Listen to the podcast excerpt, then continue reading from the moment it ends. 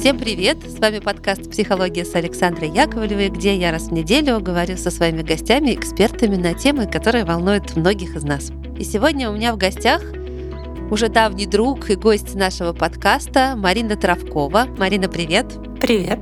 Очень-очень рада тебя видеть и слышать. Марина семейный психолог, работает с парами много-много лет и написала книгу «Неверность в изменах», которую мы уже рекомендовали нашим слушателям. Говорить мы сегодня будем о понятии э, мертвый брак. Мертвый брак-мертвые отношения. Недавно я прочитала это в одном э, блоге, и как-то мне это очень отозвалось в том плане, что я подумала как раз про то, что иногда семья есть или отношения есть, а чувств уже нет. Но, тем не менее, люди продолжают быть вместе. Вот этот очаг, дом, дети, крепкий уклад, общинный строй, я не знаю что. Но при этом вот в таких семьях нету чувств. Вот это слово сочетание мертвый брак как-то меня зацепило. Мне захотелось э, про это поговорить, когда вроде как семья или отношения есть, а чувств нет уже. Вот, Марина, можешь сказать э, что-то про это? Потому что я поняла, что что-то я про это понимаю, но хотелось бы экспертную точку зрения. Ну, тут, как всегда, у нас э, все сложно. И нет одного, да, какого-то для всех универсального, опять же, определения, но надо начать с такой некоторой палитры. Для начала надо сказать, что у нас есть браки, которые вообще с самого начала строились без чувств. То, что раньше называлось браками по расчету, и браки, которые, возможно, даже если они были построены на каком-то влечении в начале, в общем, со временем, так сказать, э, гораздо важнее, например, вырастить детей или сохранить имущество, или вообще, в принципе, иметь некий родительский дом, куда все дети и внуки будут приезжать. А что там происходит между вами? То есть они как бы ролями перетекают из вот этого мужчина-женщина в такое, да, матери и отцы основательницы какого-то большого семейства, такой уклад. И в этом, в общем, им может быть вполне окей, хотя между ними могут быть очень какие-то поверхностные, иногда натянутые такие отношения. То есть у нас очень много вариантов какого-то такого своеобразного скрытого гостевого брака, когда, скажем, у семьи есть какой-то городской дом, квартира и какой-то загородный дача. И, например, муж либо жена кто-нибудь, значит, уезжает жить на эту дачу какими-то большими значительными периодами времени, там, Иногда вообще пока там позволяет отопление, то есть полгода, а второй его, так сказать, иногда навещает или даже вовсе не навещает. То есть вот таким вот тоже образом. И люди как бы не разошлись, даже так сами для себя это не декларируют, но если мы посмотрим на эмоциональный контекст и на количество совместно проводимого времени, они, в общем-то, не вместе, они как бы живут такими параллельными достаточно жизнями. Есть браки, которые я бы назвала как бы половинка от того, что я озвучила. Такой большой кластер, когда и больше, мне кажется, в это попадают люди женской гендерной социализации, женщины, которые говорят, что когда-то они вышли замуж, выбрали партнера, да, к нему были какие-то теплые чувства, но в основном они опирались на то, что партнер выбирает их.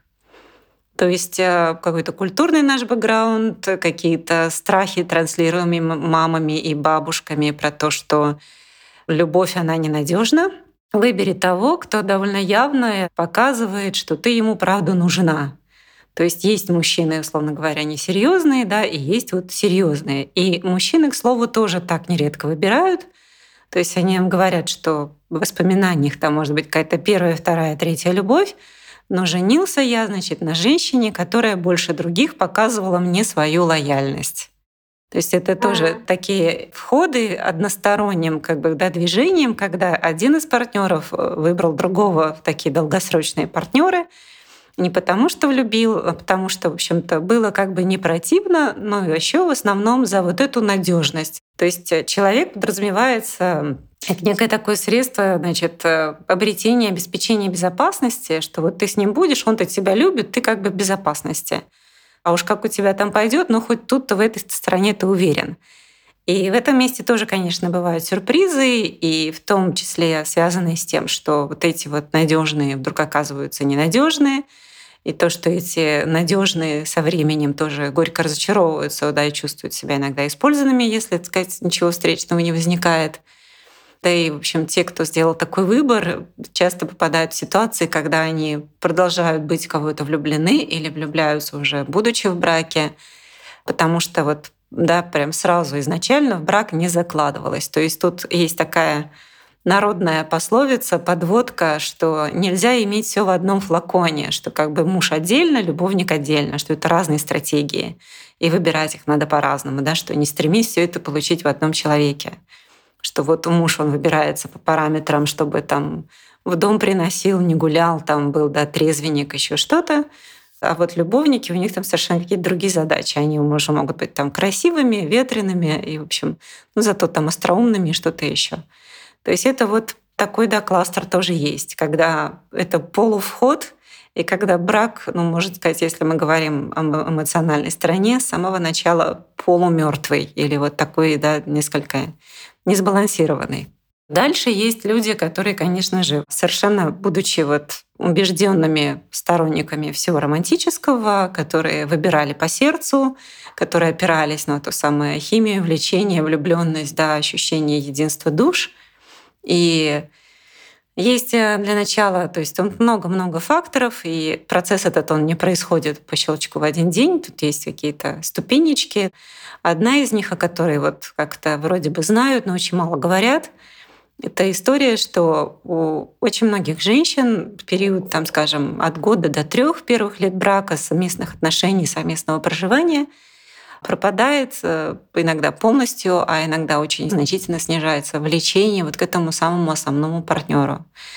Даже выбрав по сердцу, мы не бываем избавлены от того, чтобы со временем как-то садиться и разговаривать о том, куда мы растем, как мы изменились, у кого что в жизни произошло, какими мы стали. И люди, которые являются как бы приверженцами самой идеи брака, как вот именно идеи и истории, что раз мы поженились, то как бы все остальное сюда автоматически прилагается. Они тоже, сказать, бывают неприятно удивлены, когда выясняют, что партнеру там что-то не хватало, и он как-то отдалился. В этой зоне много всяких разочарований. И это вот, наверное, те, о ком, собственно говоря, идет речь больше всего да, сегодня в этой теме про мертвый брак. Люди, которые значит, потихоньку отрезают эмоциональное общение, сексуальное общение, и постепенно все это сходит на нет, и действительно живется параллельными жизнями, где каждый может быть, если бы у него было бы куда и кому нередко, потому что все-таки многие боятся быть одинокими. Многие боятся нарушить вообще привычный уют, уклад жизни. Многие боятся, что это слишком какие-то крутые перемены. И люди продолжают оставаться в такой не вполне удобной для себя ситуации. То есть э, просыпаясь и засыпая с мыслью, что не пора ли все это развалить, но все еще находятся всякие разные, да, не пора, и здесь все еще удобнее. И таким образом все это может досидеть до какого-то очередного большого кризиса или вмешательства иногда, там, скажем, третьих сил, да, когда кто-то снова влюбляется, кому-то уходит, кого-то из семьи таким образом уводят. У нас э, даже вот говоря о супружеской всякой партнерской неверности, есть термин сепарационный партнер.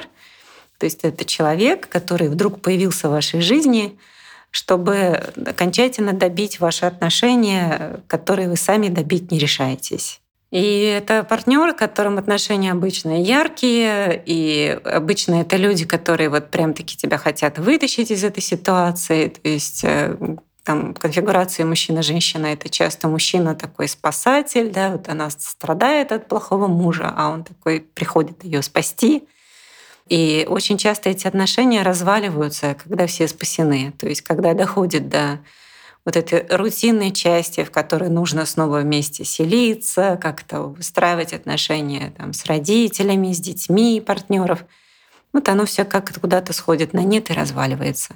Я э, как бы тему-то назвала э, мертвый брак, но я и имею здесь в виду гораздо шире ситуацию, но уже и понятно, потому вот что мы слышим что, ну, мертвые отношения. То есть иногда люди же не обязательно у них печать в паспорте, просто они там долгие годы вместе находятся, там живут, и тоже чувства куда-то заканчиваются. А куда вообще эти чувства-то деваются? Я вот, ну, сейчас мы говорим про третью категорию, ты права, вот, скорее всего, это, наверное, о них будет разговор.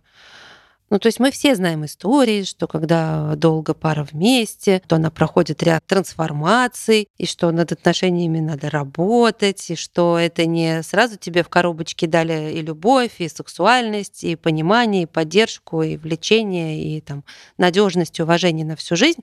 А если ты с человеком вступил вот в эти долгосрочные так называемые отношения. Но на каком-то этапе, да, вот с чувствами-то происходит какая-то просадка часто. И что делать, и почему, и как с этим быть? Для начала думаю, что люди, которые говорят, я партнеру ничего не чувствую, но мы там вместе, да, там не чувствую уже лет там 10. Думаю, что они не то чтобы лгут, но несколько самообманываются. Предполагаю, что, так сказать, если кто-то не уж совсем социопат, то жить э, с человеком на одной территории, делить с ним да, как-то кровь, постель, еду и все таки наверное, какие-то обязанности вокруг детей или быта, вряд ли, сказать, если завтра его похитят инопланетяне, вы прям таки вообще не заметите. То есть я думаю, что многие люди, так обозначающие эту ситуацию, в самом деле как-то очень опираются на чувства, и мы говорим о таком явлении интересном, что вот раньше плохим браком, плохими отношениями назвали бы те, где тебе прям очень интенсивно плохо. А теперь мы говорим, что отношения не очень, если в них пропало интенсивно хорошо. То есть вот это ровное нейтральное состояние многими определяется как мертвое, и у людей сейчас есть идея больше, чем раньше, и, возможно, это подогревается в том числе фильмами, рекламой, всякими да, историями вот этими, которые как-то нас гендерно определяют, как выглядит любовь, как ее к тебе выражают, как ее тебе показывают. И многие принимают, например, там, отсутствие каких-то признаков романтических ухаживаний за остывание чувств как и ошибочно наоборот. Э, да, наличие этих признаков за чувство. Хотя надо сказать, что для того, чтобы подарить цветы, да, достаточно силы воли, то есть это не обязательно проявление сердца. И это первая история. Вторая — это обычно речь идет о парах, которые очень много замели под ковер. И они, например, мне кажется, что я вот подозреваю мертвый брак или мертвые отношения, если приходят на прием пары, которые говорят, мы не ругаемся, у нас и секса нет, и вроде все неплохо, и мы вроде неплохие там родители, иногда бизнес-партнеры, но мы почти не разговариваем, мы друг другу не интересны сексуально, да, и там еще, конечно, всегда интересно, что же все, все-таки их побудило, да, идти за какими-то переменами. Но многие ведь и не идут. И вот эта вот история, в которой мы не разговариваем обо всем, что потенциально конфликтно. То есть э, под ковер, сказать, заметаются, ну, например, то, что друг друга не устраиваем в сексе, то, что, может быть, э, кого-то да, бесит, как партнер выглядит, говорит или что делает, неодобрение каким-то родительским стилем, но все это вещи, о которых говорить пытались, и это приводило к конфликтам, поэтому лучше не будем. Поэтому как-то худо-бедно разделили, что вот ты не лезешь сюда, я не лезу туда, у каждого какая-то своя зона. И по сути, да, получается, что действительно это такое проживание соседей под одной крышей.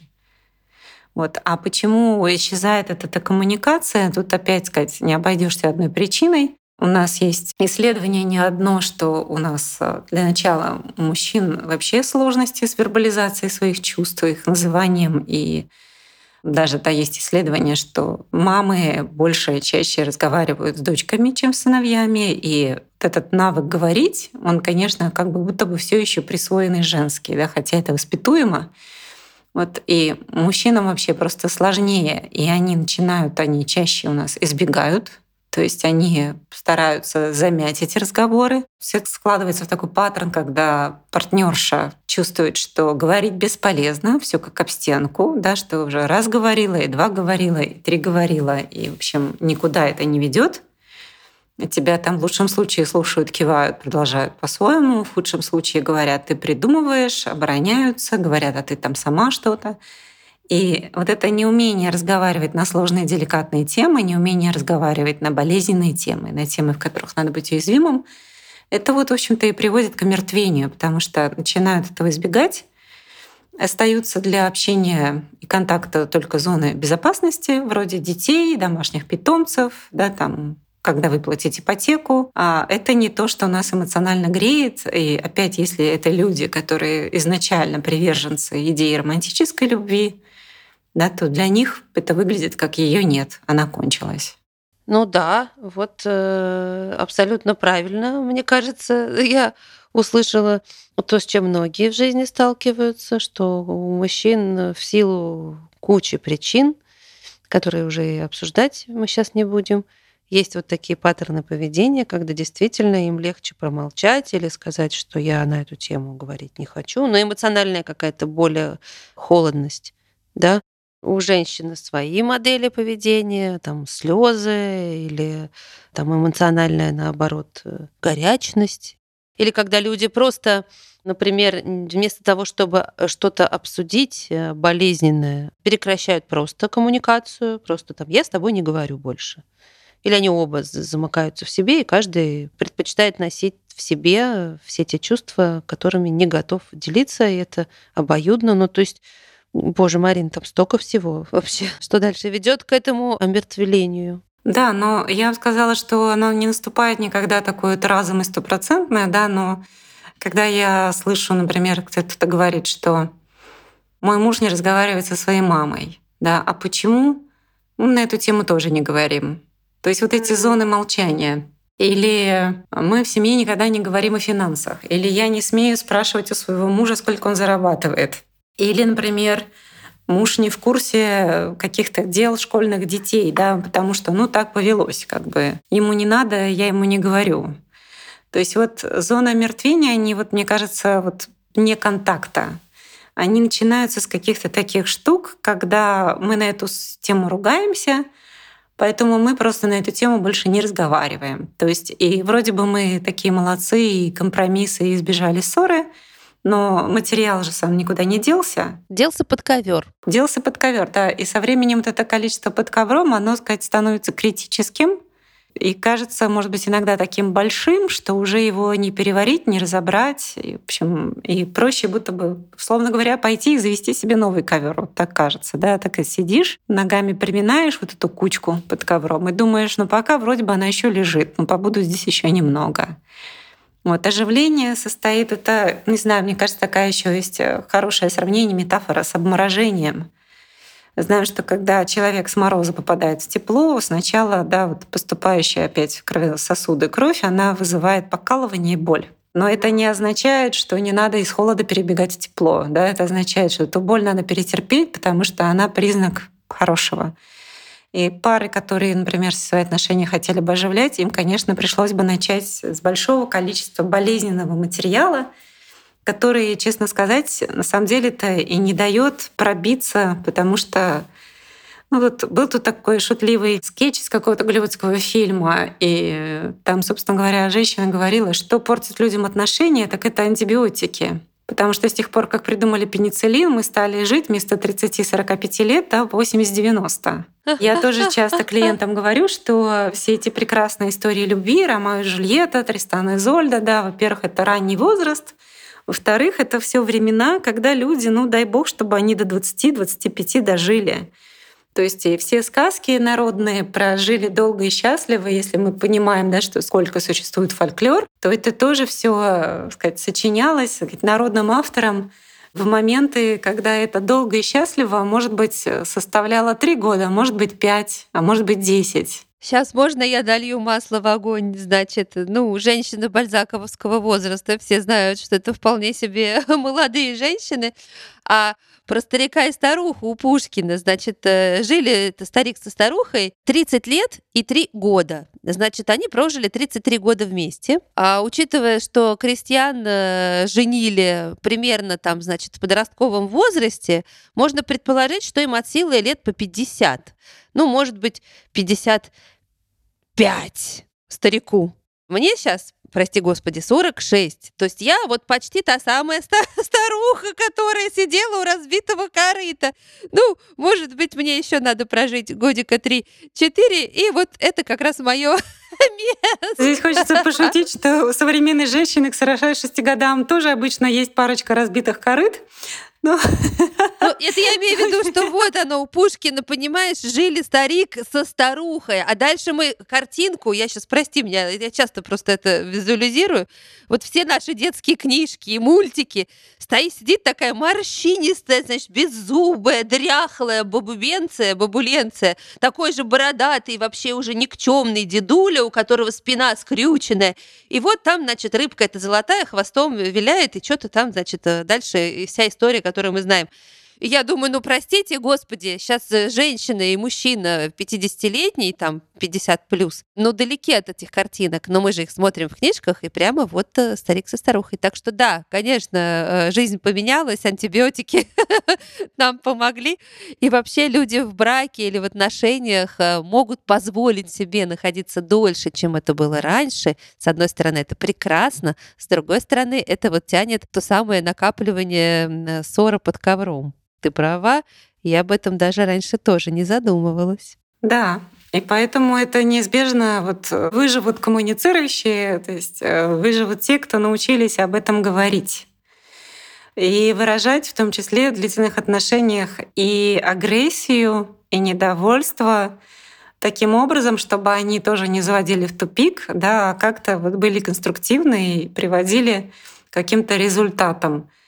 Но большинство идут таким путем наименьшего сопротивления, и отчасти нас всех зажевывает жизнь, потому что на эти разговоры нужно время, а если этим детей двое, трое или больше, с тебя еще работа, то есть все куда-то бегут, все успевают, да, многие семьи коммуницируют из серии видели друг друга час вечером, видели друг друга полчаса утром, да, и выходные, а выходные нужно успеть на дачу, и вот этот весь круговорот — вот почему у нас э, интересно, есть такая просто невооруженным глазом видимая динамика у меня и у коллег, именно работающих семьями, парами, отношениями, всегда всплеск обращений после всех праздников, вот как гендерных, во-первых, так, угу. вот 8 марта, да. 14 февраля, и после Нового года. Потому что люди наконец-то сели дома, увидели друг друга, о чем то стали говорить, немедленно поссорились все это воспалилось, накалилось, и они ищут помощи. А потом снова наступает рутина, и кажется, ну, вроде бы так ничего. Как бы, если ты видишь человека полчаса утром и час вечером, и все очень понятно, а все вопросы про то, почему у нас нет э, душевных разговоров или интимной близости или еще чего-то можно списать на то, что все много работают на общую цель.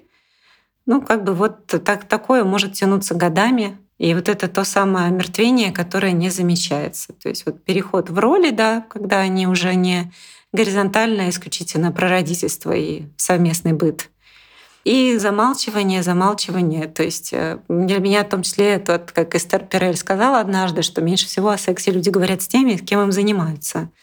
Я тоже, когда веду женские группы, постоянно наблюдаю, что женщины хотели бы обратиться куда-то за экспертизой, как им ввести в свою супружескую семейную жизнь то и вот это, но когда им говоришь просто поговорите с партнером, они пугаются, говорят, ну как это? А мужчины э, говорят а больше? А мужчины не ходят на эти группы, и мужчины а, вообще... Да, я просто подумала, что, наверное, мужчины тоже не очень разговаривают именно о качестве секса со, с женщинами, с которыми они им занимаются. Ну, то есть это обоюдная история, нет? У мужчин гораздо проще. Опять мы, понятно, сейчас обобщаем, но говоря о мужской гендерной социализации, там все обычно довольно неплохо с тем, чтобы выразить, что я хочу. Там проблемы с другим, с тем, чтобы побеспокоиться о том, как это подано партнерше партнеру, и с тем, чтобы как-то поговорить о том, почему нет. Потому что часто это выглядит как там отдавай там что-нибудь. Женщина говорит, нет, там это, это странно или грязно или непонятно. И мужчина, например, берет и обижается в этом месте. То есть это тоже не диалог, а такое поведение, как бы как это мне не дали конфетку, да, вот как маленького ребенка. То есть, то есть здесь другая сложность, что часто именно в мужских головах живет идея, что раз жена, то должна, и что я вообще женился, и где мой секс, и вот этот взгляд на секс вообще как на что-то, что у женщины лежит, как вот мешочек, которым, да, там, с подарками, она может им поделиться, а может не поделиться. То есть как бы такое оно предметное, не процессуальное, не, не про партнера, не про его чувства, не про то, чего он хочет, не про соединиться, а вот то, что есть потребность, ты жена, давай. И вот это тоже то, что, в общем, убивает довольно сильно. И вообще эта сексуальная динамика важ, важная часть всего этого, потому что самая очевидная линия, которая нас отделяет от э, вот э, для многих, да, для людей, которые, скажем, приверженцы моногамии, сексуальная эксклюзивность — это, наверное, та самая черта, которая нас отделяет от всех прочих ролей. Потому что ты можешь объединиться с подругой, чтобы, например, ухаживать за своими ее детьми. Ты можешь договориться с каким-то, да, там, социумом, бабушками, дедушками, родственниками, чтобы детей как-то тоже помогали растить. То есть э, вот эти все роли, они не являются уникальными. У нас, э, как опять же шутят, огромное количество народа выращено в России двумя женщинами, мамой и бабушкой, однополой парой. Но при этом то, что обычно является стержнем того, что мы все еще те мужчины и женщины, скажем, которые друг друга когда-то выбрали ради друг друга, а не ради чего-то еще, это вот именно интимность. С ней, помимо того, что есть естественный спад, и есть э, динамика, когда э, секс, особенно для женщин часто, хотя и для мужчин тоже, mm-hmm перестает быть вкусным, потому что получается, что сначала, пока была свежесть чувств, пока была новизна, пока мы друг друга узнавали, пока химия работала, влюбленность работала, идеализация некоторая в начале отношений работала. Даже если, скажем, женщина не получала именно какого-то физического, технического удовольствия, но все это остальное, ощущение себя желанной, нужной, да, ощущение, что кто-то на тебе так сфокусирован, боготворит тебя, обожает, все это вместе взятое, в общем-то, составляло, думаю, часть вот этой сексуальной эксклюзивности и удовольствия ага. тоже. Было понятно, зачем. Когда вы вместе 3, 5, 7, 15 лет, и э, никакой тебе эксклюзивности не показывают, да, а вместо этого говорят, ну ты же жена, и ты же вот тут рядом ходишь, почему мне тебя не потрогать? Когда нет новизны, когда плюс мать природа здесь играет не на нашей стороне, потому что она, в общем, если честно, нас не создавала как вид моногамный и беспокоится о разнообразии генов, поэтому в том числе действительно влечение к основным партнерам притупляется. То есть его нужно, правду, как-то освежать. Вот. Но это совершенно естественная штука. И вот оно, с одной стороны, притупляется, с другой стороны, сходит идеализация, с третьей стороны начинаются все эти заметания под ковер, и секс тоже исчезает из отношений, потому что, ну, а как мне вообще к тебе подойти, когда у меня там столько обид под ковром? И как-то мы научаемся с этим жить, и очень многие находят себя в таком состоянии, что проще пойти закрыться в ванной и помастурбировать. Это быстро, приятно, гарантированно, нежели чем вступать с партнером в долгие разговоры о том, что я хочу чего-то другого, а он еще будет обижаться или надуться, или говорить, а что я что ли плохо делаю. А еще есть, э, опять же, страхи про то, что не говори мужчине, у них хрупкое эго, говорят нам бабушки. Ты его должна хвалить, э, притворяйся, что оргазмируешь. Но поскольку в близких отношениях никогда невозможно притворяться бесконечно, вот оно заканчивается и превращается в мертвый брак. Как грустно. Ну, это про, про то, что правду, может, мне не очень нравится слово работа, потому что все и так очень устали, а тут еще и над отношениями работа, и прям тоска-тоска. Но скорее я бы делала ставку на совместный отдых, на совместное время. И когда людям говорят, что заведите календарь и отмечайте там интимные встречи, многие напрягаются, говорят, в смысле, вот мы же привыкли, что это все тоже должно быть такое от чувств, от полноты чувств, спонтанно, да, как это вас захватило.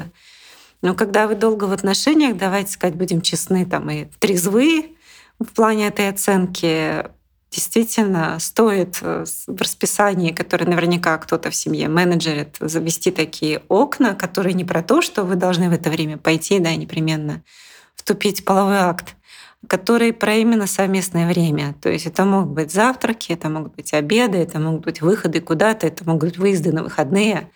Но важно, чтобы это было, и чтобы в это время вы не разговаривали о детях, о ком-то, о чем-то, а просто интересовались у человека рядом с вами, как он вообще, где он, что у него происходит. И не сидели еще в смартфонах. Это же известная история, когда сейчас заходишь там в кафе, в ресторан, ну куда-то, и сидит э, каждый в своем телефоне, и вроде они вместе даже кофе пьют и не говорят э, о детях, но при этом все равно они не вместе. Да, у нас уже появился термин, по-моему, это называется фабинг.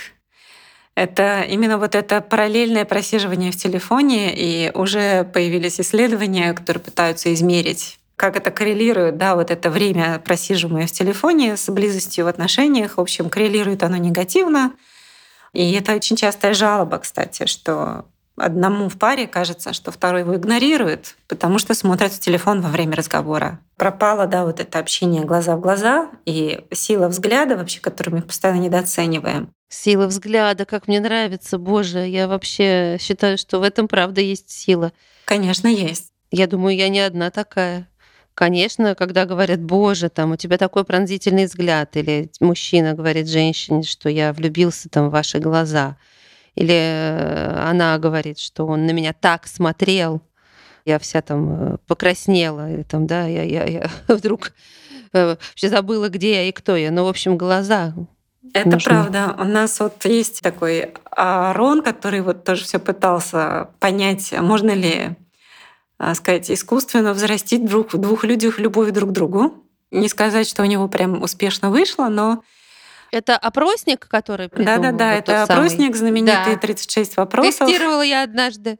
Его. Да, но тем не менее это очень хороший инструмент для начала говорить для тех, кто не знает, о чем говорить. Да, это готовые такие вот лекалы, где что именно можно обсудить, чтобы как-то что-то узнать о другом. Это всегда интересно вообще, потому что вопросы там нетривиальные. И если помнишь, там в конце как раз тоже есть часть про долго-долго посмотреть друг другу в глаза. Да, там это последняя часть, там нужно что-то 5 или 8 минут, э, когда завершили этот разговор, смотреть друг другу молча в глаза. Да, ну факт остается фактом, что долгий взгляд в глаза, он действительно создает ощущение эмоциональной связи, если он добровольный, да, и, сказать, не противный. А можно короткую справку для тех, кто не понял, о чем мы сейчас говорим, э, что есть, э, или жив, не жив, я не знаю, вот этот вот э, Артур Арон, который в Америке, да, он да. создал на основе там всяких своих исследований опросник, в него входит 36 вопросов, и если погуглите, захотите это испытать на себе, то это что-то типа 36 вопросов, чтобы заново влюбиться, как-то так там это гуглится. То есть имеется в виду, что люди сидят э, и друг другу задают эти вопросы, э, отвечают на них там максимальные. Ну, там есть правила. Вот, в общем, пожалуйста, ребята, кому надо, обращайтесь туда. И да, это интересно, потому что это действительно как-то работает. Это правда работает. И люди в том числе ходят за вот этой эмоциональной, за контактом и близостью, уходят на разного рода тренинги в том числе вот тантрические, так называемые. Мне кажется, что с классической тантрой они, кажется, практически не имеют никакого отношения. Но что там сказать, ча- чаще всего происходит, именно вот эта уязвимость и самораскрытие, когда все построено таким образом, что ты отвечаешь на вопросы или делаешь упражнения, которые тебя так сказать, душевно обнажают. И я тоже часто говорю, что ну, самое простейшее из этой серии — это когда мы рассказываем другому о своем детстве. Если, я думаю, многие вспомнят отношения в начале, наверное, вы говорили, рассказывали партнеру о своем детстве. Наверное, я уже и не помню. Ну, вообще, да, конечно. я уже про свои э, партнерские отношения начала вспоминать. Марин, ну давай, если подытоживать, то все-таки есть у нас а, вот эти мертвые отношения, как мы их называем, очень это как-то жестко звучит. Э, ну хорошо, полумертвые, например. И есть пара, которая вот в этом застряла, по сути. Ну, то есть, если над этим как-то не выметать этот ссор, если не распутывать этот клубок, а жизнь, вот мы с тобой здорово сейчас это проговорили, все-таки сильно, я надеюсь, у многих э, дольше, чем у наших э, предков, потому что у нас есть антибиотики. Ну, я шучу. Ну, конечно же, хотелось бы жизнь-то жить э, долго и счастливо, вот как там во всех этих сказках. То есть долго, да, а насчет счастлива большой вопрос, если ты в отношениях, в которых счастье ты уже не испытываешь, и твой партнер тоже. И что же нам с этим всем-то делать? Ну вот сейчас послушали, люди сказали, да, угу, я понял. Много замели под ковер, да, секс редкий или не очень классный. И, и да, у нас из общего-то осталось только там дом и дети, но вообще-то это немало. И дальше а дальше, так сказать, для надежды я сказала бы, что если люди это будут слушать, именно в попытках найти ответ на вопрос, как мне это все оживить, значит, брак уже не мертвый и подлежит реанимации. А что может сделать один человек в одно лицо, если партнер, скажем, не отзывается, а может и отзывается, тогда все еще лучше. Это да, думать о вот этой самой горизонтальной связи, то есть вот это самое выделенное время, то есть начать предлагать вместе без детей, без всех этих вещей что-то вместе сделать. Помогает, когда пара идет да, совместно какой-то новый опыт получать, например, там танго танцевать или учиться петь, да, но парой. И, в общем, э, про интимную сексуальную жизнь, да, тоже стоит как бы да, подумать, как ее начать оживлять, что ну, это, в принципе, не так уж нереально. И у нас как бы есть куча книг на эту тему, да, там та же классическая Эмили Нагоски «Как хочет женщина». Можно начать с того, чтобы вспомнить, чего лично тебе хочется, и потом идти предлагать это партнеру, партнерше. Вот а, и, в общем, еще из этого угла, конечно, тоже несколько выходов. Вот мы сейчас поговорили да, о тех, кто хотел бы оживлять. Думаю, что для кого-то наилучшим выходом, и этого не надо бояться, будет уйти. И есть браки, которые, правда, так довольно спокойно распадаются, потому что действительно уже много лет ничего не было. И я в том числе, Кать, очень э, голосую за отношение к разводу как просто ну вот не, да, не поражению личному, не к строчке да, в резюме, что ты там провалился в проекте, а про угу. то, что что-то закончилось, и можно идти дальше. То есть если не держаться за всякие ложные убеждения, что там ради статуса или галочки или еще чего-то надо все это держать и сохранять, то, возможно, просто действительно надо просто разойтись, и на это освободившееся место придет новое и хорошее. Ну и будут, наверное, люди, да. которые нас, скорее всего, не, не слушают, не будут слушать. Это те, кто, ну, как бы и так знают, что все, все это там ваша всякая психология, шмихология, а вот у нас вот ипотека, дача, дом, дети, да, мы нормально живем и слава богу. Будем, может, часто ну, там понятно. люди, которые закрывают глаза на то, что у кого-то что-то бывает на стороне, которые остаются приверженцами идеи, что главное сохранить саму эту конструкцию. То есть, ну и почему бы нет, это их выбор. То есть им, наверное, тогда Я тоже ничего не менять. За это. Я всегда думаю о том, что если люди так э, хотят э, проживать свою жизнь или считают там, да, например, что у детей должна быть полная семья. И неважно, например, что в этой семье давно родители друг с другом, например, не разговаривают или просто не смеются там над шутками. То есть полная семья не значит, что эта семья, э, родительские отношения транслируют детям счастье. Но если люди для себя принимают это и считают, что вот такой, например, пример, это уже важно им транслировать детям, и других выходов э, там или другой концепции они не принимают, ну, это их выбор, собственно, это их семья, и никто туда с советами точно приходить не должен. А, но просто здорово было бы, и хорошо, что мы сегодня про это поговорили, чтобы люди ну, могли по-разному смотреть на эти отношения, которые не приносят, например, радости, принимать, конечно же, свои решения и стремиться все-таки в этой жизни быть счастливыми. А счастье тоже бывает разным. Совершенно верно. Вот поэтому, если кому-то болит, что именно эмоционально да, все как-то мертвело, ну, собственно говоря, значит, нужно проводить мероприятия по эмоциональной реабилитации. И, сказать, последнее, ну, не знаю, что насколько важное, довольно забавно, но бывает, что вот эти мероприятия эмоциональной реабилитации, они, сказать, происходят спонтанно извне, и в частности измены партнерские, которых все так боятся, иногда работают как дефибрилляторы. То есть вот так вот жили, жили, жили, жили параллельно, не тужили. А потом вдруг у кого-то вскрылся роман, и все проснулись, все забегали, все запереживали, все стали опять думать, почему же, кто ты мне, кто я тебе, что с нами происходит, стали о чем то разговаривать через гнев, боль, да, и иногда там крики, но тем не менее разговаривать. Ох, как все сложно и неоднозначно. Ну ладно, надеюсь, что и не надеюсь, я уверена, что наш разговор был многим полезен. И есть, конечно, о чем задуматься. Но это, конечно, та кучка ссора под ковром, до которой лучше не доводить. Поэтому те ребята, кто еще находится на стадии формирования отношений, у кого они еще не такие долгие, я надеюсь, что вы дослушали до конца и теперь знаете, что делать. Не заметайте как минимум под ковер.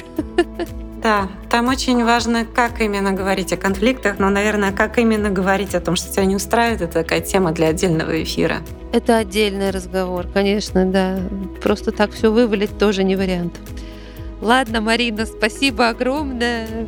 Надо теперь переваривать. Спасибо, что позвала. Я всем напоминаю, что с нами была Марина Травкова, семейный психолог, которая много лет работает с парами и у которой есть замечательная книга, которая называется «Неверность».